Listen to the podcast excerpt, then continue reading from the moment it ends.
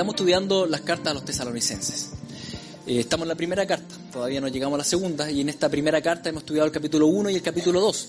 Lo que vamos a estudiar hoy día es el capítulo 3, y, y vamos a estudiarlo desde el versículo 2.19, desde el capítulo 2.19. El ejercicio que hemos hecho domingo a domingo es ir avanzando versículo por versículo explicándolo. Lo que voy a hacer hoy día es un, un poco distinto. Voy a leer primero todo el capítulo 3 y después lo vamos a, a conversar un poco haciendo el ejercicio que, que, les di hace un mes atrás de leer estas cartas como lo que son, una carta. Y como tal, la idea es leerlo completamente y después ir, extrayendo las verdades que aparecen ahí. Así que primero vamos a tener esta, esta sección de leer el capítulo 3 por completo desde el capítulo 2.19 en realidad. Dice así, porque ¿cuál es nuestra esperanza o gozo o corona que me gloríe? ¿No lo sois vosotros delante de nuestro Señor Jesucristo en su venida? Vosotros sois nuestra gloria y gozo. Por lo cual, pudiendo soportarlo, no pudiendo soportarlo más, acordamos quedarnos solos en Atenas y enviamos a Timoteo, nuestro hermano, servidor de Dios y colaborador nuestro en el Evangelio de Cristo, para confirmaros y exhortaros respecto a vuestra fe, a fin de que nadie se inquiete por estas tribulaciones. Porque vosotros mismos sabéis que para esto estamos puestos porque también estando con vosotros os predecíamos que íbamos a pasar tribulaciones como ha acontecido y sabéis. Por lo cual también yo, no pudiendo soportar más, envié para informarme de vuestra fe. No sea que os hubiese tentado el tentador y que nuestro trabajo resultase en vano.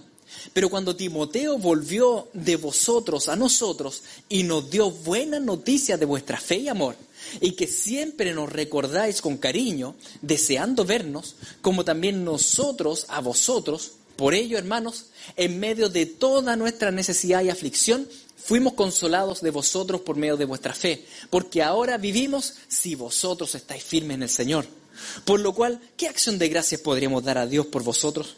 Por todo el gozo con que nos gozamos a causa de vosotros delante de nuestro Dios, orando de noche y de día con gran insistencia para que veamos vuestro rostro y completemos lo que falte a vuestra fe. Mas el mismo Dios y Padre nuestro y nuestro Señor Jesucristo dirija nuestro camino a vosotros. Y el Señor os haga crecer y abundar en amor unos para con otros y para con todos, como también lo hacemos nosotros para con vosotros, para que sean afirmados vuestros corazones irreprensibles en santidad delante de Dios nuestro Padre, en la venida de nuestro Señor Jesucristo con todos sus santos. Ustedes saben que estuvieron evangelizando como tres semanas ahí en Tesalónica y tuvieron que partir por la porque empezaron a ser perseguidos y fueron hacia el sur y, y, en ese recorrido hacia el sur llegaron hasta Atenas. Y en ese momento ellos aún llevaban en su corazón esta carga de qué, había pasado con los tesalonicenses. En esa época no existía internet, no había mail, ni WhatsApp, ni nada, entonces ¿qué, qué pasó con ellos? Y envían a Timoteo a, de vuelta para que preguntara cómo, cómo están. Y resulta que Timoteo vuelve con la noticia buena de que en realidad están bien, están firmes en la fe y los echan de menos. Y eso anima y alegra a Pablo y a Silas. Ahora, hay hartos detalles que tenemos que ver de este texto, pero así en una sensación general. Usted respóndame la siguiente pregunta. ¿Qué cosas alegran o, o, gozan a Pablo y a Silas? Alternativa A, ver una buena serie. Alternativa B, jugar una buena pichanga, un buen partido de fútbol. Alternativa C, ir a comer a un buen restaurante en Atenas. Alternativa D, que la iglesia de Tesalónica esté firme y creciendo en la fe. Pero dicen, ¿para qué pregunta? Es que no deja de ser en realidad. Es algo que vamos a tener que conversarlo. Porque así parte de hecho el texto. Dice, ¿por porque cuál es nuestra esperanza o gozo o corona que me gloríe. ¿No lo sois vosotros delante de nuestro Señor Jesucristo en su venida? Vosotros sois nuestra gloria y gozo. Así que la pregunta que sigue yo creo que es obvia. ¿Cuál es tu gozo y corona y esperanza y mi gozo, corona y esperanza? ¿En qué nos alegramos nosotros? Alternativa A, ver una buena serie. Alternativa B, ir a jugar un partido de fútbol. Alternativa C, ir a comer a un rico restaurante. Alternativa D, me alegro y me gozo cuando veo que los hermanos de la Unión Cristiana están creciendo en fe. Uno dice, esa debiera ser, pero no lo es. Pero debiera ser. Pero generalmente no lo es. Generalmente cuando digo, oye, quiero tener un, un rico tiempo, quiero gozarme, no tomo el teléfono o me junto con alguien y digo, ¿cómo estáis en el Señor? Sino que hacemos otras cosas. Aquí Pablo hace una pregunta retórica, pero que abarca tres puntos que son súper importantes. Dice, porque ¿cuál es nuestra esperanza, gozo o corona que me gloríe? Quiero detenerme un poco en estas tres cosas que las leímos así rápido, pero que en realidad eh, son muy importantes y muy profundas en nuestra propia vida. Cuando dice, partiendo por la tercera, ¿cuál es la corona de la cual me glorío? ¿Qué significa eso? Tal vez en, chileno. ¿De qué me enorgullezco? ¿Cuáles son, ¿Cuál es la corona de la cual yo me enorgullezco? Les doy las coronas más, más clásicas que siempre tenemos. Cuando uno conversa tal vez, tal vez con alguien mayor, dice, no, yo en mi juventud era bueno para el deporte, hice esto y lo otro, y tuve los logros, y uno, uno ve y dice, ah, esta, esta es su corona. Esto es lo que recuerda, lo que él hizo alguna vez. Tal vez otra persona dice, no, eh, cuando está triste o algo y, recurre a un pensamiento como para animarse y dice, bueno, saqué un título, ¿no es cierto? Saqué un título, estudié y, saqué un máster y después un doctorado y después un postdoctorado y después un post-post-post y después la tumba, ¿no es cierto?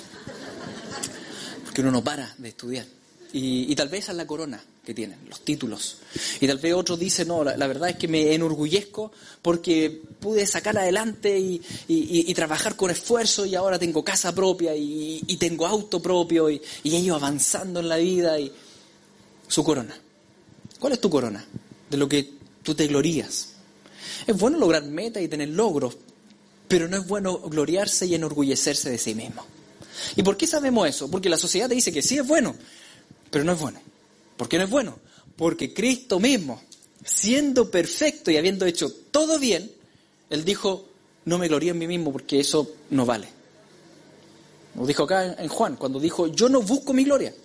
Hay quien la busca y juzga. Si yo me glorifico a mí mismo, mi gloria nada es. Mi Padre es el que me glorifica, el que vosotros decís que es vuestro Dios. Jesucristo mismo enseñó que enorgullecerse de sí mismo resulta una gloria que no sirve, es vana. No sirve mi propia gloria. Él dice, bueno, si mi Padre Celestial me glorifica, esa vale. Pero que yo me glorifique a mí mismo, no. Porque la gloria que se glorifica a sí mismo está basada en egolatría. Está basada en comparaciones, donde desprecio a los demás. Si, si mi corona de la cual me enorgullezco son mis propios logros y metas, obviamente entonces va a haber de base soberbia, vanagloria, desprecio a los demás. En concreto es adoración a mí mismo. Es adoración a mí mismo, a, mi logro. Y ahí hay un, problema, hay un problema de identidad de fondo. Un problema de, de por qué me considero valioso o, o no valioso, valiosa, no valiosa. ¿Somos valiosos por lo que hacemos? ¿Soy alguien, soy importante porque tengo un título? ¿Soy alguien porque hice tal cosa? ¿Porque logré tal cosa. Es decir, si no logro, si no hago, no soy nada. Es decir, un, bebé recién nacido no es nada. No es nada porque no ha hecho nada. O sí es alguien. O sí tiene valor. ¿Por qué un bebé recién nacido tiene valor? ¿Por qué un feto en el vientre de su madre tiene valor? Porque fue creado por Dios. ¿no cierto? Fue entretejido, entretejido tú y yo en, en el vientre de nuestra madre. Y Dios impartió soplo de vida. Y Dios ama a esa criatura, por tanto tiene valor. Y no tiene valor por lo que hace, sino que tiene valor porque Dios la creó. Y por eso estamos en contra del aborto, porque el aborto es asesinato. Porque creemos que los embriones son alguien. Y son alguien valioso. ¿No es cierto? Porque entendemos que el valor, la identidad, no está forjada en, simplemente en lo que yo hago, sino que mucho más allá. El valor lo da el Creador, quien nos infundió vida. Eres alguien porque Dios te diseñó. No porque tienes o haces. Eres alguien y tienes dignidad por el valor que te asigna Dios. Y si eres hijo de Dios, ¿cuál es el valor que te asigna? El valor de Cristo. Y, eso es lo importante, no tanto cuánto valor te asignas tú a ti mismo, o los demás te asignan a ti, porque generalmente nuestras valoraciones van en pos a lo que hacemos. No, el valor que tenemos está arraigado en lo que, en el valor que Dios te da. El valor que Dios te da es la sangre de su amado Hijo. Por tanto, eres muy valioso, muy valiosa. Y ahí está arraigada nuestra identidad. Por tanto, gloriarse en, coronas terrenales, de logros, de acciones, suele llevar a, un acto de, de, idolatría, que, de adoración a sí mismo, que comprende una falsa identidad, que no está basada en lo que Dios hizo, en lo que Él opina de mí. Porque ¿qué tal si, si el Señor te quita los títulos y te quita el trabajo y te quita lo que hiciste y, te quita tu, nombre y, y, y quedas mal? ¿Estaría igual? ¿Estaría con gozo o no estaría con gozo? Debiéramos estar si nuestra corona fuera, como dice Pablo en, en Gálatas 6:14, me glorío en la cruz de Cristo. Entonces, fíjense en esto, la, la gran diferencia, cuando Pablo dice, mi, mi orgullo no son mis acciones o mis logros, mi orgullo es la cruz de Cristo. Yo me enorgullezco en lo que Cristo hizo. Cuando Cristo es, mi orgullo, entonces ya no hay egolatría o idolatría, sino que le servimos a Él. Y por tanto no vamos a tener temor de hablar de Cristo.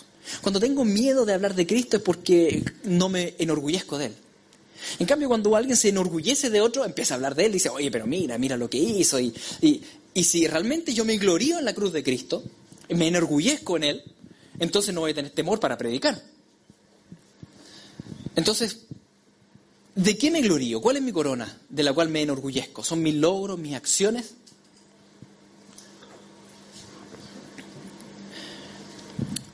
Por un lado, Pablo en sus cartas dice que se gloría en Cristo, y por otro lado también dice que se gloría en los hermanos en la fe.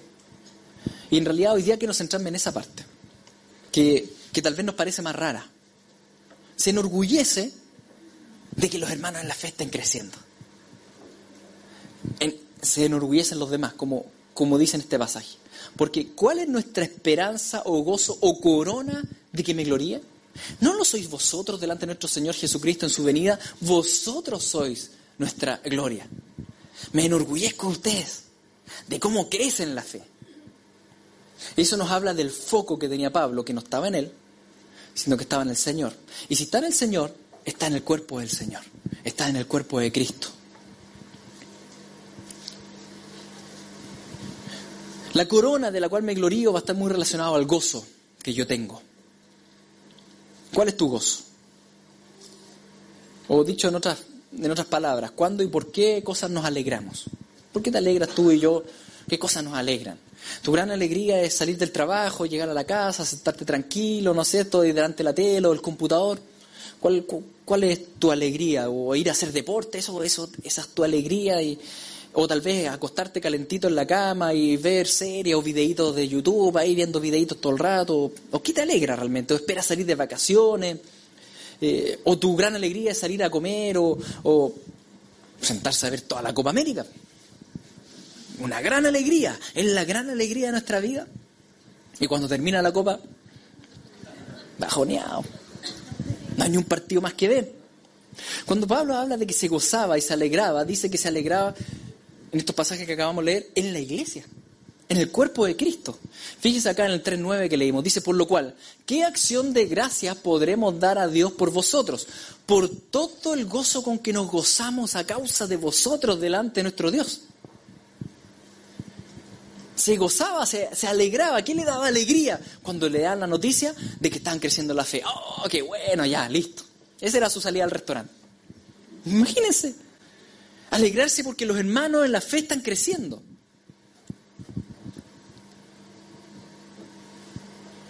Pero nuestro gozo suele no ser ese. ¿Saben por qué? Porque nosotros solemos gozarnos en, en, en regalonear nuestra carne, en agasajar nuestro cuerpo, regalonearlo. Ese suele ser nuestro gozo. Nuestra carne constantemente tiene deseos y constantemente quiere cosas. Entonces nosotros solemos tratar muy bien nuestro cuerpo. Aunque ustedes digan que no, que no sé qué. Miren, ¿tienen hambre? Comen, le dan de comer. Y cuando el cuerpo dice tengo frío, ¿qué hacen? Lo abrigan. Y cuando el cuerpo dice, oh, me duelen los pies, se sientan. Y, y todo lo que el cuerpo va queriendo durante el día, uno se lo va dando, se lo va concediendo. El problema es que la Escritura dice que nuestro cuerpo está caído y nuestra carne es enemiga de Dios. Por tanto, actúa como, como un niño que cuando uno le da el gusto en todo, ¿cómo termina siendo? Un malcriado. Por eso no hay que darle el gusto en todo, hay que disciplinar. ¿No es cierto? Si, no, después son malcriados, con nuestra carne pasa lo mismo. Nosotros malcriamos nuestra carne. ¿Y cuál es el problema de malcriar nuestra carne? Que cuando el Espíritu pone sus deseos en nosotros, ya tenemos malcriado el cuerpo. ¿Y si, se, y si se contrapone la voluntad del Espíritu con lo que quiere mi carne? Y son las 10 de la noche y el Señor me dice, oye, ¿por qué no vayas a visitar tal persona? O la llamáis o te juntas. Oh, pero Señor, justo ahora, justo ahora en la ola de frío, que estoy calentito. Si tengo la carne malcriada, no voy a obedecer al Señor, porque el espíritu se contrapone con los deseos de la carne. Por tanto, Pablo dice, miren, si yo quiero correr la carrera y llegar hasta la meta, por tanto yo golpeo mi carne, dice. No está hablando simplemente así como literalmente de pegarse latigazo, no. Está hablando de que mantiene los deseos de su carne a raya, a raya, a raya, a raya, para hacer los deseos del espíritu. Entonces, el gozo que encontraba Pablo eran las cosas del espíritu, no en las cosas de la carne. Y nosotros solemos gozarnos en, de alguna forma, regalonear nuestra carne. Ahí suele estar basado en nuestro gozo. En darle a la carne lo que quiere. Entonces quiero tener un, un tiempo rico, ya, pues salgamos a comer. ¿No es cierto? Inmediatamente pensamos en la carne, en darle a la carne lo que quiere. ¿Y por qué es tan importante no, fundamentar nuestra alegría en los regaloneos de la carne, sino que en lo que el Espíritu quiere? ¿Por qué? Porque cuando vivimos en pos del Evangelio y en pos de Cristo, inmediatamente vamos a ser atribulados por el diablo, por el mundo y por nosotros mismos. Seguir a Cristo y obedecer la voz del Espíritu siempre va a traer sufrimiento a la carne. Es imposible que no ocurra eso.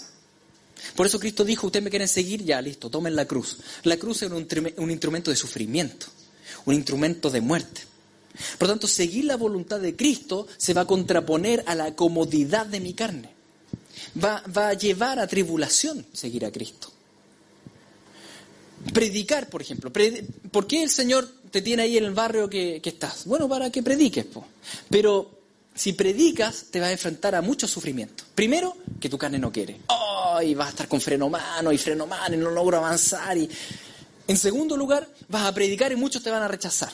Tribulaciones externas. En tercer lugar, el enemigo va a intentar frenarte y tal vez empieces con ataques demoníacos nocturnos y va a haber tribulaciones. Si tú sigues a Cristo, va a haber tribulaciones.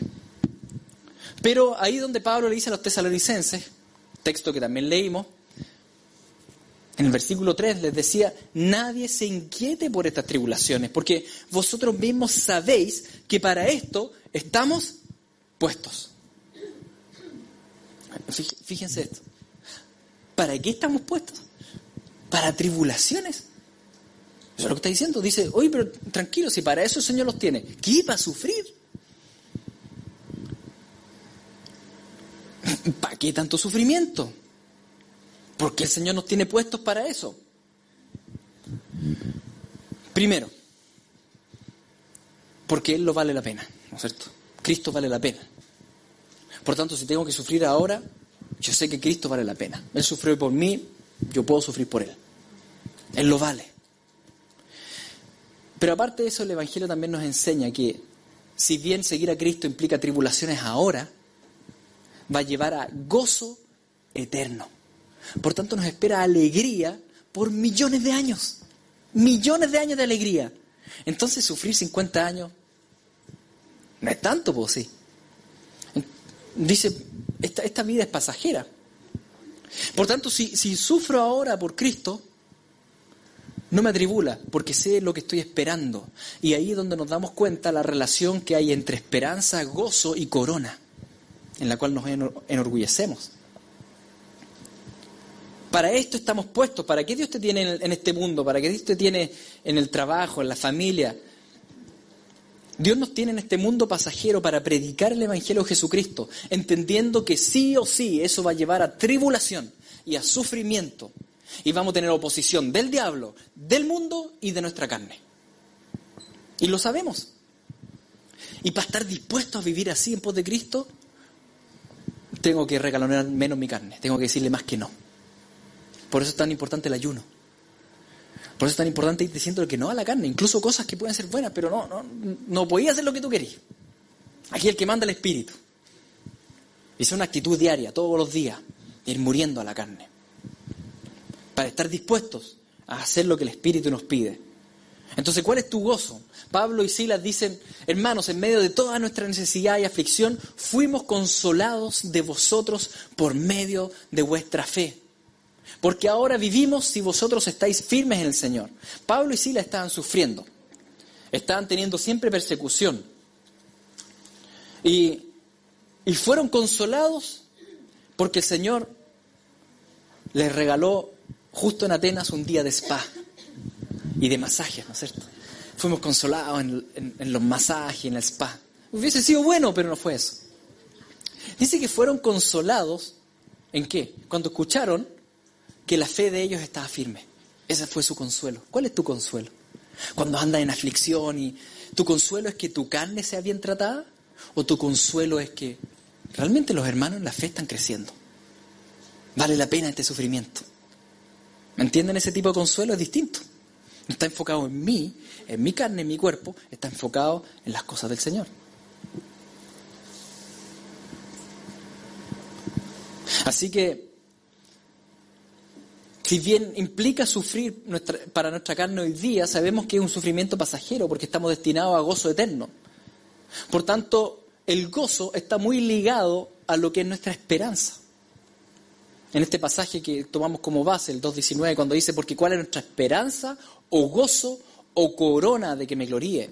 Nuestra esperanza va a estar muy ligada a lo que va a significar nuestro gozo o va a significar nuestra corona en la cual nos enorgullecemos. Si, si mi esperanza es que las personas piensen bien de mí, y ese es mi anhelo, entonces ¿en qué me voy a gozar?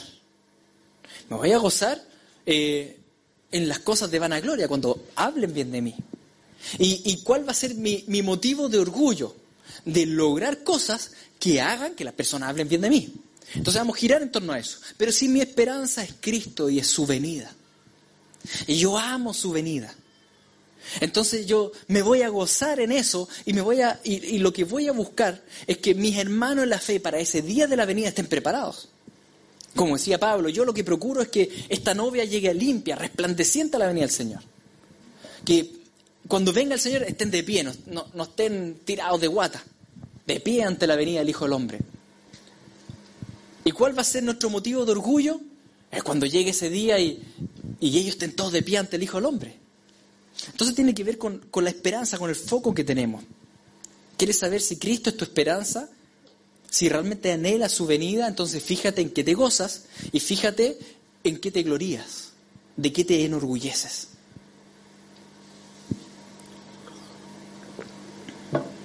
Si mi motivo de gozo y gloria es Cristo, entonces esa adoración a Él se va a expresar en amor a su cuerpo, a su iglesia, a aquellos que Él ama.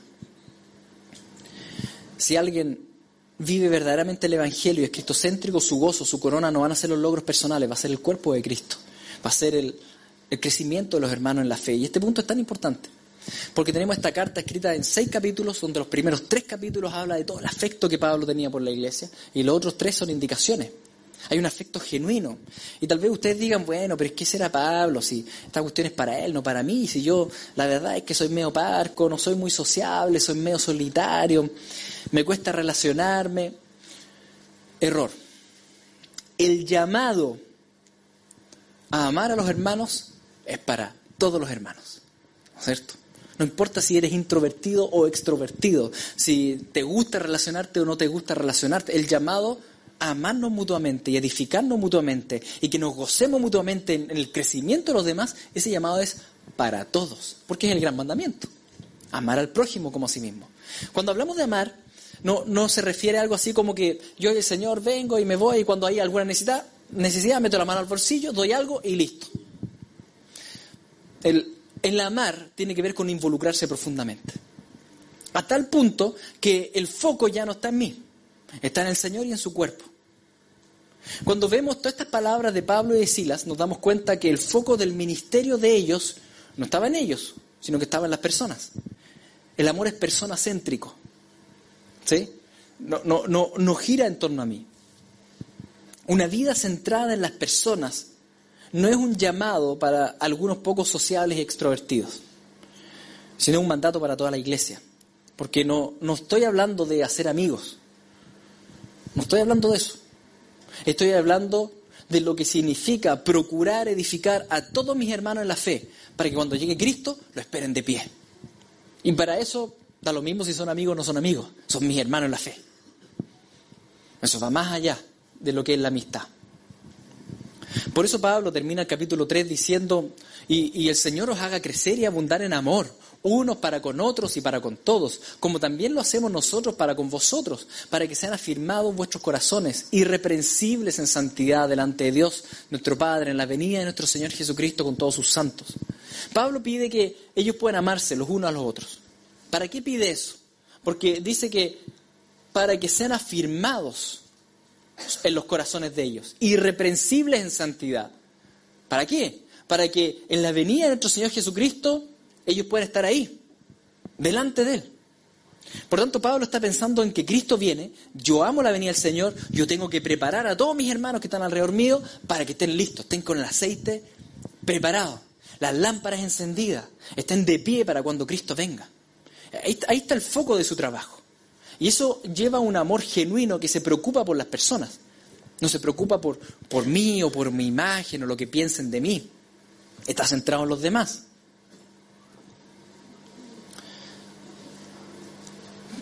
Por tanto, salto a otra pregunta ahora. Si ese mandato de, amar al prójimo, de realmente poner al, al, otro ahí en el centro y ser persona céntrico, si ese es el llamado para todos, ¿cómo lo hacemos? ¿Cómo, lo puedo hacer que realmente tenga más gozo en ver crecer a un hermano en la fe que ver ganar a Chile en la Copa América? ¿Cómo, señor, cómo lo hago? Porque me alegro en la Copa América. Pues entonces, ¿cómo, cómo voy a alegrarme más en, los hermanos en la fe? ¿Cómo funciona eso? ¿Cómo es? ¿Cómo, ¿Cómo, lo hago para tener más alegría en que se afirmen mis hermanos en la Unión Cristiana a ver acostadito una película en la cama? ¿Cómo, ¿Cómo funciona esto?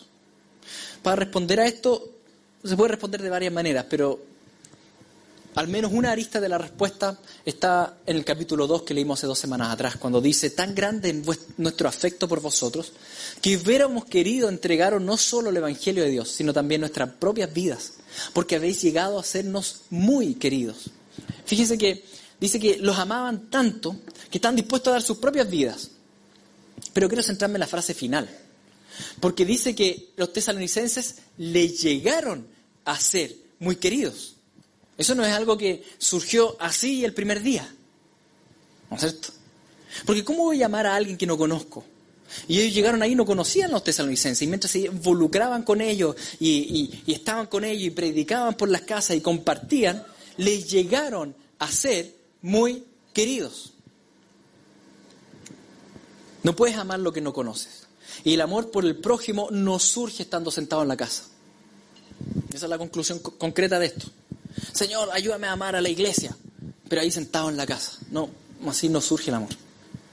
El amor es un fruto del Espíritu, pero que va creciendo cuando me entrego. Va creciendo mientras más me entrego al prójimo. El amor no surge sentado esperando. Va creciendo mientras más me involucro con la persona y más le dedico tiempo. ¿Amas a las personas de esta iglesia local? Si la respuesta es no, es porque no les has dedicado tiempo. No los conoces. Vienes y te vas, vienes y te vas, vienes y te vas, vienes y te vas, y por años. Vienes y te vas, vienes y te vas. No los conoces. ¿Cómo lo vas a amar? No, lo que pasa es que soy medio introvertido. No tiene nada que ver con el amor. No tiene nada que ver. El amor es para todos. Tal vez reclamas porque te sientes solo o sola y nadie se, preocupa por ti para edificarte en la fe y, y, por qué nadie me llama y me edifica. Probablemente porque eso mismo sembraste. Porque Dios no puede ser burlado. Entonces cosechamos lo que sembramos. Y si tú has sembrado muy poco en amor y cuidado pastoral por los demás, entonces vas a recibir muy poco de eso también. Entonces eso nos culpa a los demás. Es la responsabilidad individual propia que tenemos cada uno de nosotros. ¿Cuándo fue la última vez que te preocupaste genuinamente por el crecimiento espiritual de, de alguno de tus hermanos acá. No, es que lo que pasa es que yo no soy discipulador. Es que eso no es solo para discipuladores, es un mandato para todos. A veces lo que hacemos eh, es, es llevar el tema del cristianismo solamente a instancias formales. Que en la iglesia leemos la Biblia y en los discipulados oramos y, ¿Y por qué no cuando estás en la casa y cuando vas a visitar a un amigo, cuando se juntan entre familiares? ¿Y, por qué no pueden buscar juntos al Señor? ¿Y por qué no pueden cantar cuando toman un tecito y, leer la palabra? Si nuestro foco realmente es edificar al otro para que esté listo y, dispuesto para la venida del Señor, entonces lo voy a hacer en cualquier tiempo. Tenga cargo o no tenga cargo. Porque mi foco está en Cristo, en su cuerpo. Y ahí está mi, mi gozo y mi corona de la cual me enorgullezco. No todo tiene que ser instancia formal. En este siglo XXI estamos tan acostumbrados a una vida tan individualista, que se comunica por medio de pantalla y se nos olvidó mirarnos cara a cara, ¿no es cierto? Y conversar cara a cara sin tomar todo el rato el celular. Que es desesperante, tomamos el celular y tomamos el celular porque estamos todos metidos en el vicio. Pero debemos dedicar tiempo a mirarnos las caras, a conversar, a interesarnos genuinamente, genuinamente interesarnos para que nos lleguen a ser profundamente queridos. Eso es un proceso. Alguien nos llega a ser queridos, no el primer día, sino que mientras nos relacionamos, mientras vamos conociendo sus aflicciones, sus luchas. ¿Cuál es tu esperanza? Si es la inminente venida de Cristo, entonces vas a procurar preparar a todos los que están alrededor tuyo para la venida de Cristo. ¿Y, ¿y cuál es tu gozo? Si tu gozo es el Señor, entonces te vas a gozar en, la obra del Señor. Y te vas a gozar cuando veas a un hermano crecer en la fe. Porque te vas a gozar de la obra que el Espíritu está haciendo ahí. ¿Cuál es tu corona de la cual te enorgulleces? ¿Cuál es esa corona? Si no son las personas, es porque no has invertido en las personas. No te has dedicado a ocuparte en el crecimiento de los hermanos, sino que en ti, solamente en ti.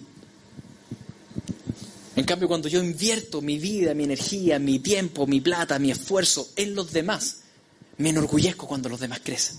Digo, hoy estoy orgulloso de esta persona, yo creciendo, qué bueno, me da alegría, me da gozo. Me glorío en los hermanos.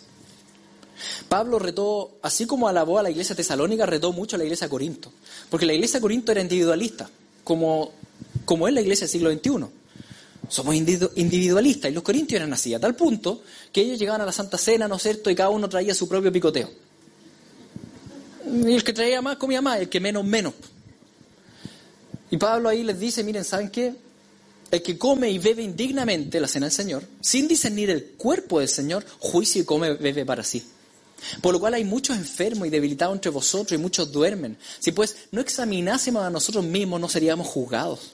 Mas siendo juzgados somos castigados por el Señor para que no seamos condenados con el mundo. Así que hermanos míos, cuando os reunís a comer, esperaos unos a otros. Pablo instó a la iglesia de Corinto a discernir el cuerpo del Señor, a entender quién es el cuerpo del Señor, a discernir cómo, cómo, funciona este relacionamiento en la iglesia, lo que significa esperarnos los unos a los otros. Y, eso lo lleva directamente al plano de enfermedades, de, de dolencias que ellos tenían, incluso muerte. Dice, es porque son individualistas. Por eso están enfermos. Porque si vivieran verdadero amor en comunión, muchas enfermedades no, las tendrían. Entonces, nosotros, tal vez como iglesia no cristiana, tal vez la Santa Cena la tenemos más ordenada que los corintios.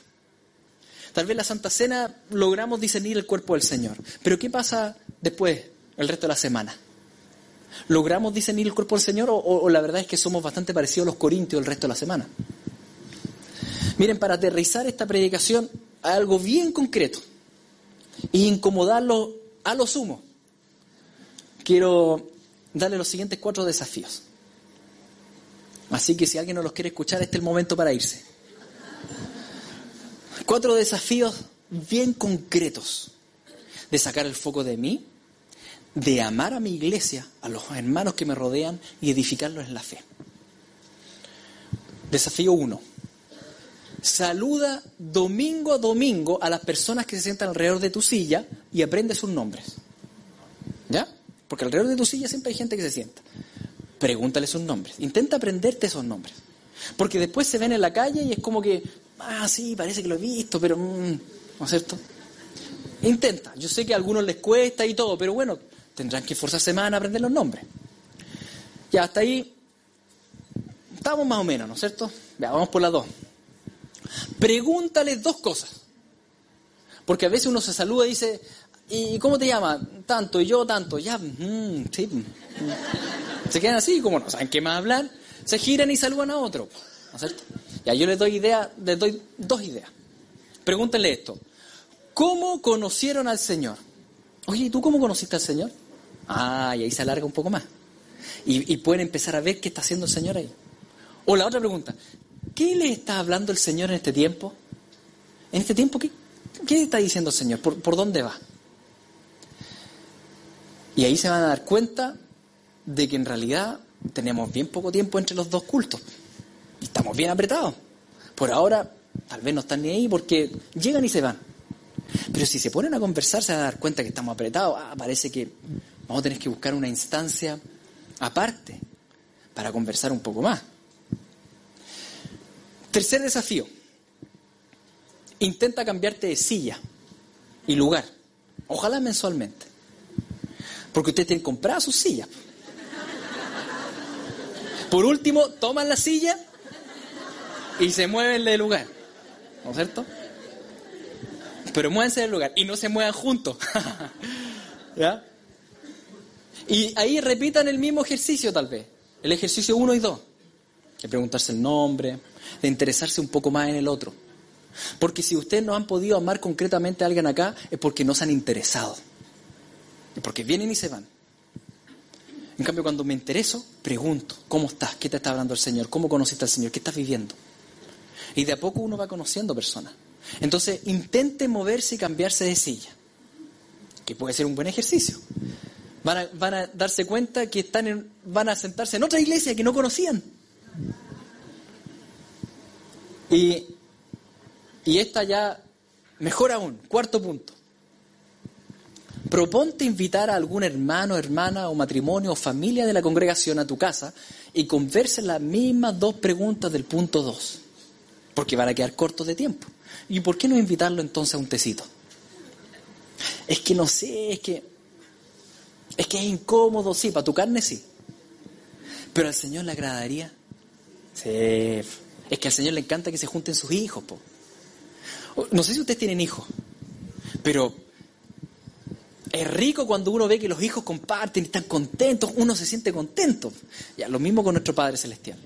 Imagínense lo contento que va a estar cuando cada día nos empecemos a invitar un poco más a las casas y, conversar. ¿Es un riesgo? Siempre es un riesgo.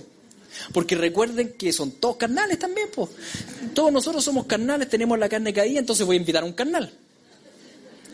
Pero ¿qué más que reclamo si yo también soy carnal? También tengo carne caída. Y el Señor derramó su sangre por el otro también, así que si vamos avanzando en este desafío, yo creo que vamos a ir creciendo en esto que decía Pablo. Me llegaron a ser entrañablemente queridos.